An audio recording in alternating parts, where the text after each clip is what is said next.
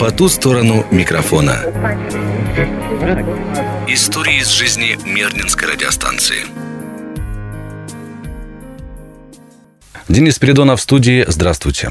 Мы продолжаем цикл передач, приуроченных к воспоминаниям тех, кто стоял у руля радиостанции «Алмазный край» в уже далекие 2000-е годы.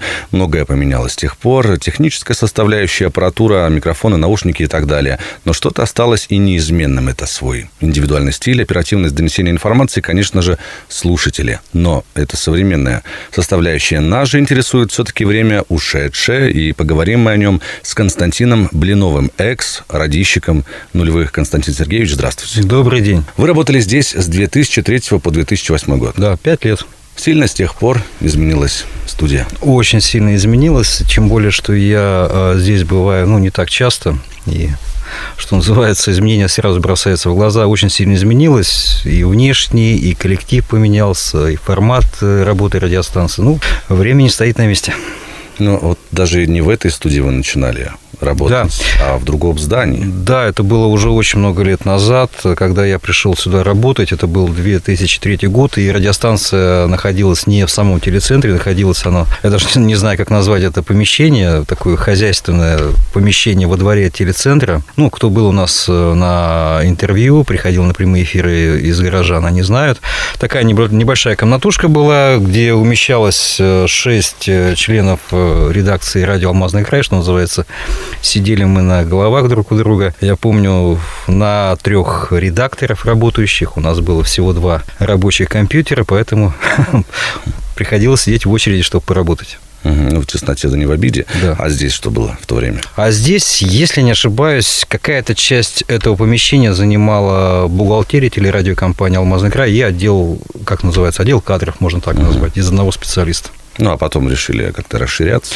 Да, потом решили расширяться. Значит, бухгалтерия и отдел кадров у нас переселили обратно помещение. Да. Вот, ну и мы, радиостанция, что называется, с мебелью в руках, с компьютерами под мышках, заехали сюда и продолжили работу уже на новом месте. В начале интервью я говорил о слушателях, и вот мне интересно, вы относитесь к данной категории? Слушайте радио? А, признаю, что сейчас я, наверное, как и большинство людей, ушел в интернет, полностью в интернет-пространство.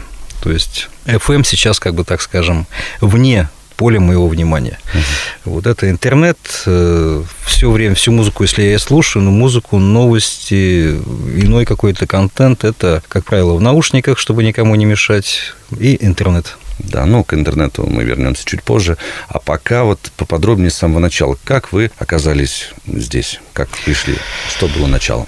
Так, ну, здесь я оказался, наверное, как и Многие люди оказываются на новом месте работе по знакомству. Ну, как по знакомству? Просто так получилось, что я э, в то время работал учителем в школе и, в общем-то, подыскивал... По каким предметам? По истории и обществознанию. Вот, в 12 школе работал и подыскивал себе новое место работы. И так получилось, что вернее, одной из моих родительниц, то есть родителей моего ученика, была Тришина Наталья Григорьевна, которая являлась в то время главным редактором телерадиокомпании «Алмазный край». Вот. Ну, и она узнала о том, что я ищу работу, и предложила подойти посмотреть, пообщаться с, редак, с главным редактором радио. Вот, ну, как дальше пошла моя работа, там еще дальше будет интереснее. Дело в том, что когда я появился на радиостанции, я очень сильно волновался. Наверное, многие заметили, что у меня есть небольшой дефект речи. Вот я очень скептически относился к, вообще к перспективе работы на радио, потому что я думал, что ну, это абсолютно глупая затея. Я-то сам не против, но примет ли меня в то время, будучи главным редактором Юрий Алексеевич Пронько, на работу редактором. И вот мой, у меня было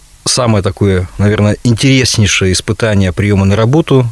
Юрий предложил мне сделать практически сходу уже на второй день моего появления на радиостанции первый даже не сюжет, это была целая программа с выездом в поля, причем в какие. А он предложил мне съездить в город Сунтар, вернее, в село Сунтар, побывать на очень интересном мероприятии. Одна из сунтарских предпринимательниц а, за свой счет, э, пожертвовав деньги, открывала Сунтарский, Сунтарский храм. И вот мы поехали, как сейчас помню, я, Олег Дюгай, который сейчас работает звукорежиссером на радиостанции. А ну Тимур и тогда он работал Да, и тогда он работал, да. Тимур Мамонов, редактор от телевидения, и э, Роман, к сожалению, ой, Романов, не помню фамилию, Толик, Толя Романов, оператор телевидения. И вот мы вчетвером на, как это называют обычно, буханке, Поехали до Сунтар, ехали долго. Ну, суть-то не в этом. Отработали мы мероприятие, все засняли, набрали интервью. Приезжаем мы в Мирный где-то во втором часу ночи Тут же делаем сюжет ночью до 4 часов ночи. Я ни разу не делал подобные материалы, вообще никогда а этим не занимался. Да. Виду... Это была программа, это был не сюжет, это была программа, программа на полчаса, да. Родийная. Да, родийная программа на полчаса. А, мы э, сделали ее, закончили с а, Олегом, смонтировали и записали в 4 часа ночи. Я пошел домой, и уже в 7 часов я пошел в школу дальше продолжать работу. То есть первые две недели, пока у меня длился испытательный срок, я одновременно работал и на радио, и на, и работал, продолжал работать в школе. В школе. Вот такое у меня было вхождение в мир радио. Ну, тем не менее, как итог, Итог я работу. пришел на следующий день уже после уроков, пришел на радио, сильно волновался, ну, ну и Юрий Алексеевич встретил меня только одной фразой с листком бумаги. Вот тебе анонс на прямой эфир, запиши. Вот, ну и заодно напиши заявление о приеме на работу. Угу. Ну, а со школой не жалко было расставаться? Со школой, ну, со школы попрощались мы через две недели, но, тем не менее, школа оставила у меня очень хорошие воспоминания. Я, кстати, не разрывал работу с, со школой. Даже сегодня продолжаю, ну, я работаю в негосударственном пенсионном фонде «Алмазная осень», и у меня дополнительно есть работа. Я работаю в православной гимназии имени mm-hmm. святителя Иннокентия Московского. Вот преподаю историю обществознания для детей там. Ну, бегаю в обед, когда есть свободное время на полставки. Ну, но уже вместе с радио не совмещаете. Да. Ну хорошо, вы были приняты, и что вот входило в обязанности редактора еще? Да вы знаете, по-моему, все входило. Я легче спросить, что не входило. Ну, может быть, а, только, по, только полы не мыли в студии. Программы да. в прямом эфире, утреннее шоу. Все было, все было. Я так понял, что, возможно, где-то и были так называемые в то время, ну, тогда было время было другое, должностные инструкции. Ну, по-моему, я их никогда не видел. А у нас единственный был компас нашей деятельности, это а, указание главного редактора радиостанции. Это сюжеты, это программы, это прямые эфиры, неважно, неважно, э, развлекательного формата, информационного. Вот это репортажи с мест событий, в том числе в прямом эфире. У нас в свое время, э, в нулевые годы, был интересный формат, когда в ходе каких-то гром, громких мероприятий в городе, не знаю, там го, День города, да, там или еще, или еще, еще что-то, 1 мая, 9 мая, у нас э, была такая практика, когда в эфире сидит главный редактор, в прямом эфире работает, общается с людьми, и периодически он, значит, мы, как редакторы, работаем уже в поле, на месте, где происходят все мероприятия, и главный редактор студии в прямом эфире с нами связывался mm-hmm. по телефону, да, принимал от нас репортажи, бодрые рапорты, вот так работали. Ну, такая практика сохранилась и по сей день. Да. Да, вот будем с нетерпением ждать э, праздников, да, чтобы проявить себя э, там. Тоже по-особенному как-то, да, когда ты привык работать именно за пультом, э, в прямом эфире с микрофоном, вот выходишь в поля, так называемый, да. Но я думаю, никому не нужно объяснять, что это такое. Вот я говорил ранее, и вы тоже сказали, что интернет потихоньку вытесняет, можно сказать, радио. Ну и если сейчас он высокоскоростной, можно добыть информацию, да, то есть вы добывали ее непосредственно с помощью выездов каких-то именно. Что у вас тогда было? Какой набор аппаратуры? Диктофон? Да, у нас был, мы его называли РЖК. Я не знаю до сих пор, как, как переводится эта аббревиатура. Как аббревиатура вот, расшифровывается, не знаете? Не, вообще не знаю, я никогда не интересовался, мне это не волновало. Такой цифровой маленький такой серый квадратный РЖК плоский, вот который очень часто заедал, подводил, стирал информацию, но тем не менее мы с ним работали. И микрофон, вот, ну, обычный микрофон в общем-то, на проводе. Все, да, был момент у нас, когда мне пришлось работать, я даже не знаю, как называется эта техника. Она работает на магнитной ленте, ну, кассета. Когда мне пришлось задеть, все РЖК были заняты, и мне Юрий Алексеевич Пронько дал, достал откуда-то непонятно с какого шкафа вот это вот э, записывающее устройство, диктофон, он как магнитофон. Огромный такой толстый магнитофон, тяжелый и на магнитной ленте. Было такое, когда я делал интервью, значит, на выезде, вот именно на этот диктофон. Ну, было забавно. Ну, сейчас, конечно, это смешно, но в то время это была такая вот суровая реальность. Угу. Ну, оглядываясь назад, вспоминая то время работы на радио «Алмазный край», каким оно было? Чем-то ярким или, скорее, проходным этапом? Вы знаете, вот я вот для себя делю историю радиостанции на два периода – вот первый период, это значит с самого начала и до 2005 года, это был период, когда у радио «Алмазный край» не было, не, не, не было конкурентов э, не то что в Мирном, вообще в Западной Якутии мы были одни. Mm-hmm. То есть, ну, люди слушали только нас, потому что не было больше вариантов. Мы работали в совершенно ином формате. Никаких э, эфирных справок, планов э, и так далее. У нас ничего это не было. Мы приходили на работу, и очень часто мы даже не знали, чем будем сегодня заниматься. То есть все версталось на ходу. Вот э, ничего ни к чему не... Да, были какие-то постоянные рубрики ключевые, которые приходили, проходя, значит, выпуск выходили в определенное время, в определенные дни. Ну, а в целом у нас такой был, ну, скажем так, была полная свобода. И у нас в то время, я вспоминаю, наверное, 50%, ну, не сильно ошибусь, 50% эфирного времени это был интерактив. Интерактив, прямой эфир, просто общение с людьми в прямом эфире, неважно, развлекательного формата, информационного. Ну, а уже все остальное – это интервьюшки, сюжеты и так далее, это уже в записи.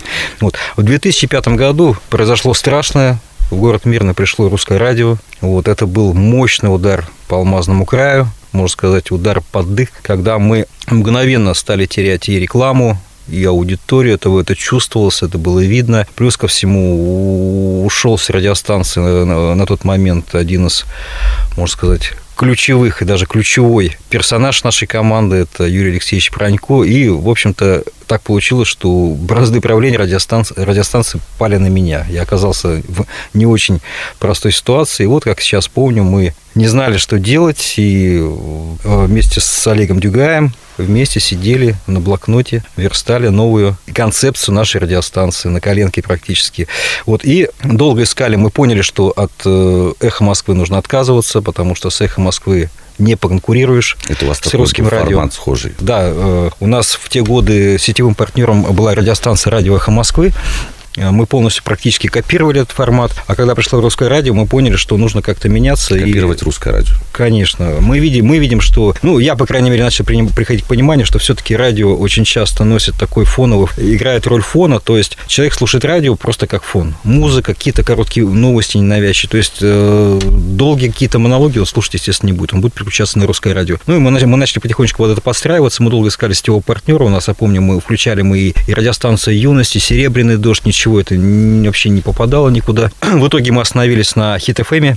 А что такое сетевой партнер? Сетевой партнер, ну, то есть, э, ну, сейчас я, правда, к сожалению, не знаю, ну, местная радиостанция, она же не может вещать круглосуточно. То да? есть, на какой-то волне вы закрепляетесь? Да, мы закрепляемся на волне, и, а, и, да, и потом, когда мы уходим с вещания, дальше продолжает вещание этой угу. радиостанции. У нас тогда была «Эхо Москвы», долго искали сетевых партнеров новых, в итоге остановились на FM, и FM зашел.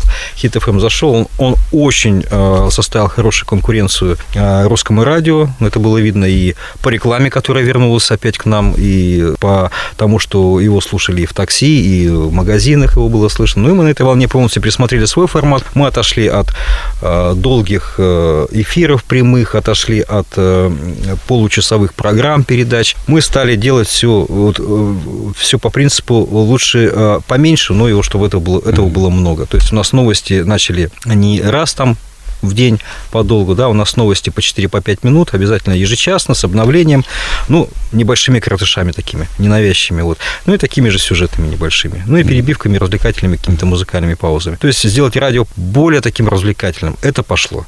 Не скажу, что... Нет, конечно, мы уже не вернули те времена, когда мы были одни, но, по крайней мере, мы уже хоть что-то начали более такое интересное вещать. Ну и как итог, для того, чтобы радио не умирало, а продолжало жить, вот по вашему мнению, что ему нужно делать? Меняться или же наоборот меняться оставаться любом... таким же, как бы своей маркой, вот как «Эхо Москвы», допустим? Меняться нет, меняться нужно в любом случае. Я, мне очень сложно комментировать вообще радио «Эхо Москвы». Это, у радио «Эхо Москвы» есть конкретная аудитория, которая, которой нет в мирном. Угу. Радио «Эхо Москвы», у нее основная аудитория, ну, я думаю, что уже это не секрет, это возрастная, э, либерально настроенная интеллигенция. Да, ну, в мирном, я думаю, такой широкой аудитории у нас нет. Нам нужно ориентироваться на то, что, ну, я думаю, не открою велосипед, что город Мирный – это город промышленников. Да, ну вот как вы и говорили, до 2008 года сделали этот формат, да, который наподобие FM. Mm-hmm. Ну, я не хочу сравнивать э, радио «Алмазный край» и Хит ФМ, но что-то вот в заданном направлении еще, наверное, с вашей руки да. мы и движемся. А, большое вам спасибо за беседу. В студии был Константин Блинов, редактор и главный редактор радио «Алмазный край» нулевых. Спасибо, что пришли. Вам спасибо. По ту сторону микрофона. Истории из жизни Мирнинской радиостанции. В субботу 7 апреля в алмазной столице соберется хозяйственный актив акционерной компании «Алруса». В этой связи в пятницу... по 16 марта в Западной Якутии побывала представительная делегация руководителей 10 научных и проектных организаций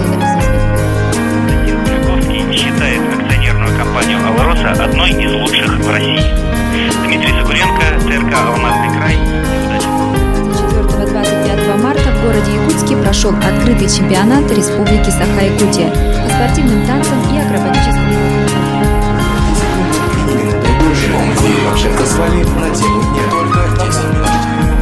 Ветер юго-западный 7-12 метров в секунду. Временами порыва ветра до 15 метров. Чествует мучеников Терентия, Помпия, Африкана, Максима, Зенона, Александра, Федора и иных